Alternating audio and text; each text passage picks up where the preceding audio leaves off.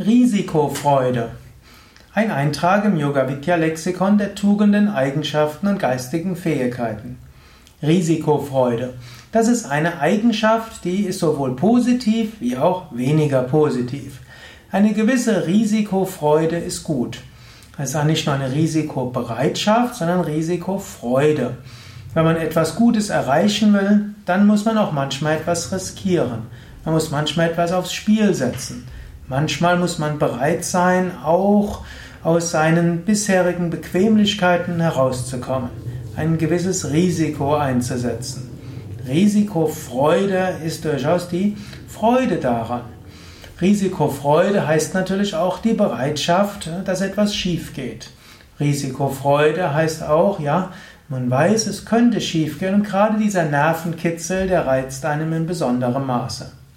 Zu viel Risikofreude ist auch nicht gut. Denn wenn man zu leichtsinnig ist, dann geht, geht, tatsächlich viel schief und bei bestimmten Gebieten ist es durchaus klüger, weniger risikofreudig zu sein. Wer zum Beispiel zu risikofreudig ist auf seinen Bergwanderungen, der riskiert, irgendwann abzustürzen und zu sterben. Wer zu viel Risikofreude hat bei seiner Ernährung und denkt, es wird schon alles gut gehen, zum Beispiel wenn er in Indien ist und dann irgendwo alles isst, was dort ist und vielleicht sogar ohne die Hände zu waschen, das ist äh, Leichtsinn, ist nicht nur Risikofreude. Aber wenn du auf irgendeinem Gebiet weiterkommen willst, du kannst es natürlich probieren mit großer Sorgfalt und jedes Risiko zu eliminieren, aber manchmal muss man auch etwas wagen.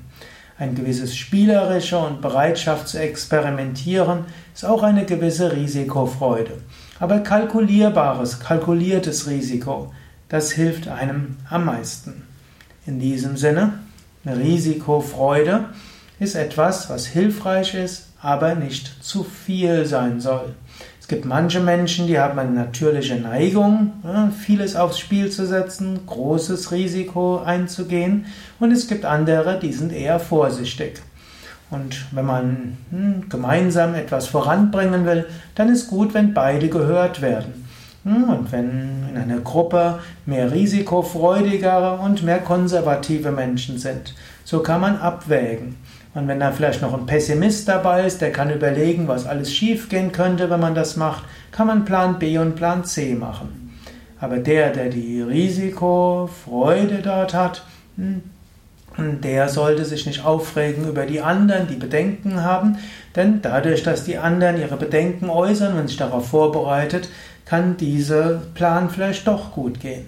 Umgekehrt, Diejenigen, die eher konservativer sind, die sollten froh sein, dass da jemand ist, der ein bisschen Risikofreude hat, der sie rausholt aus der Reserve, sodass viel Gutes geschehen kann.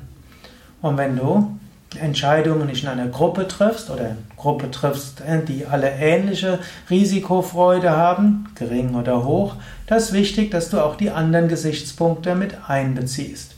Risikofreude kann mehr sein, kann weniger sein. Es ist gut zu überlegen, was ist in dieser Situation angemessen und auch bei Risikofreude ist es gut, einen Plan B zu haben. Ja, das sind einige Gedanken zum Thema Risikofreude. Du kannst jetzt selbst überlegen, hm, wie viel Risikofreude hast du und wie viel Risikofreude haben deine Mitmenschen. Und schätzt du dich und andere für ihren Grad an Risikofreude.